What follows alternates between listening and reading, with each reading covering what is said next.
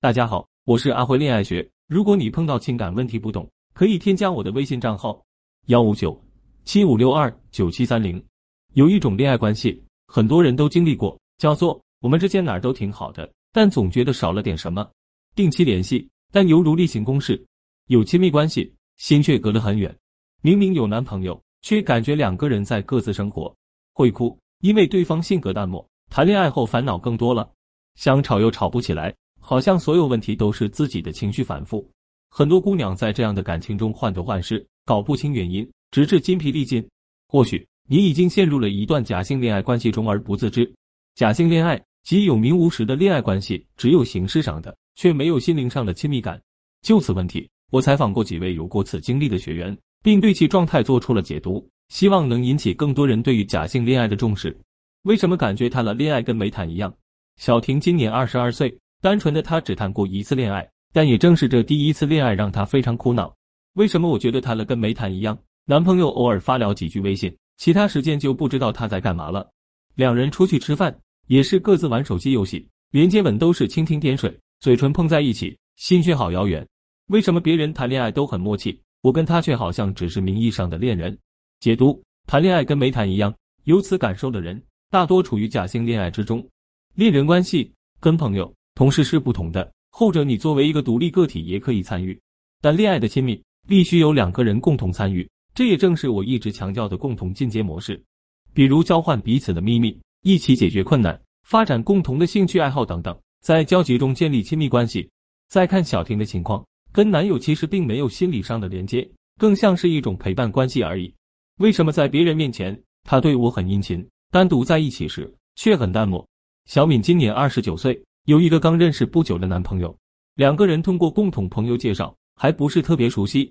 有一件事让他非常困惑：我俩明明还不是很了解彼此，但为什么他总在朋友们面前装作对我很好，好像我们很熟很甜蜜？一旦只剩我俩，他就不再牵我的手，也不那么贴心了，说还要再了解了解，这是怎么回事？解读：小敏的男朋友其实是典型的假性亲密关系心理。假性亲密指的是利用形式上的亲近来回避真正的亲密。由于只想寻求外界认可，摆脱真正亲密的焦虑，因为真实的亲密必须经历互相磨损的痛苦过程，所以他常常宁愿在外人面前表演，也不愿意内心坦诚。这种情况下，建议小敏采用黑暗效应的方式改变局面。黑暗效应原理：黑暗有让人放松的特性，人们不必像白天一般时刻在意自己的行为细节，从而能安心舒展自己。同时，黑暗中双方沟通中的压迫性因素，如身份、地位等，也会降到最低。有助于拉近心灵。情感中的黑暗效应，指的是通过制造某些黑暗，适当打破常规，如改变约会选址、往常装扮等，给感情注入新鲜，降低男朋友的不安全感，把压迫指数降到最低。我要什么都需要自己说的特别明白，他从来不会主动去了解我。晴儿有一个在外人眼中很完美的男朋友，对她的需要总是有求必应，但只有她自己心里明白，这个男人在感情中是多么的被动。在外人看来，我们很幸福。他总是有求必应。当我们在一起三年，他其实一点也不了解我，也不愿主动了解我。所有需求都要我说的非常明白。身体不好需要人陪，工作累了需要调整，情人节了想要束花等等。他只是例行满足，却对我是怎样的人，他一点都不会去琢磨我。解读晴儿的症状非常有代表性。很多人对于爱的理解仅仅停留在物质需求的满足上，但一段感情是否健康，在于两个人是否积极走入对方世界。成为彼此的一部分。现实生活中，男人们常会有这样的误解：我都对你有求必应，工资卡都给你了，还要怎样？现代女性追求的是两性关系中的心理需求，你在不在乎我？有没有花时间了解我？我能不能走进你的心？等等，而不再仅仅是物质需求的粗暴满足。他对我百依百顺，我好像在跟一个没有情绪的人谈恋爱。方磊是我辅导过的一名男学员，他有一位其他男人眼中的完美女友，但好像有点完美过头了。他什么都挺好，特别乖巧，对我百依百顺，可以说是逆来顺受吧。我却觉得怪怪的，好像这不是真的他。一个人怎么可能在谈恋爱时没什么主见和情绪呢？解读：两性关系中，当女生不做事才叫危险。女生要适当的无中生有，才能引起男人情绪的起伏波动。这种波动正是爱情的组成因素之一，否则感情就容易走入假性僵化。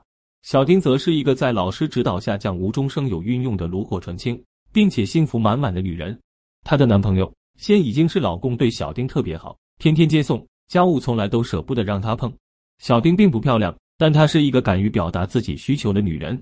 每当对方有求于她时，小丁总是既温柔的接受，又能巧妙向对方甜蜜的索取一些关爱。如此一来一回，她就赢得了男人的感恩与尊重。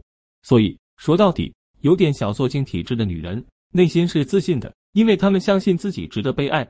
以上四种状态的共同点其实很明显，他们都指向一种静止的两性关系，对方并不想推动关系往前一步，只是试图将感情维持在一种恒定状态。这也正是假性恋爱与健康恋爱的最大差别，前者是一种静止状态，而后者则是动态的进阶。为什么会这样？因为安全。举个例子，我的一个闺蜜小欢说，我不敢在男友面前表现真正的自己，不敢有话就说。我在和他刚接触时很柔和随意。但是这只是我带上人礼貌的样子，我其实是个很多事都看不惯、很刚的人。可是他似乎就是喜欢我温柔那一点，于是我习惯了在他面前戴着面具，不愿意说出自己的真实感受。明明很想念，却要忍到他忙完才敢发信息，不敢说自己的日常小事，怕他觉得很琐碎、很没意义。明明很想在生日和节日收到礼物，但总怕他觉得我是一个物质的女人。明明很想一起出去玩，但怕他因为工作忙、生活累而拒绝我。搞得两个人都不高兴，所以干脆不提了。这段感情虽然看上去没什么问题，但又好像处处都是问题。仔细观察假性亲密关系，你会发现假性亲密关系中的双方往往是一个人不会表达加一个人害怕被拒绝的组合。双方似乎都避免了爱情中的冒险，会一直处于安全的关系中，却也因此无法得到关系中最珍贵的那些东西：真正的沟通和理解，深刻的情感连接。比如说，一个从来不懂表达自己、情感隔离的钢铁直男。即便你要求他表达下自己的感受，他也会一脸无辜的看着你说：“可我没有感受呀。”这样的男生遇到一个害怕被拒绝的女生之后，这个女生一般也会唯唯诺诺，害怕提出自己的想法和要求。他会一直想：如果我直接说我的想法，那是不是太唐突了？所以两个人的对话基本就是吃了没、睡了没、早点休息、辛苦了。最后就算是在一起了，也就只是聊个寂寞。那究其根本。这两个人都有一个共性点，就是缺乏表达真实感受的能力，宁愿复制痛苦，也不愿做出改变。我相信能够看到这里的姐妹们，都是已经有了改变的意识，或许也已经做出了很多改变，但关系为什么还是没有那么热烈和亲密呢？问题肯定是出在了男人的身上。其实，大多数的男人会有一些回避型的属性在，所以就需要我们适时的先富带后富，在相处中用激活的方式来引导男人。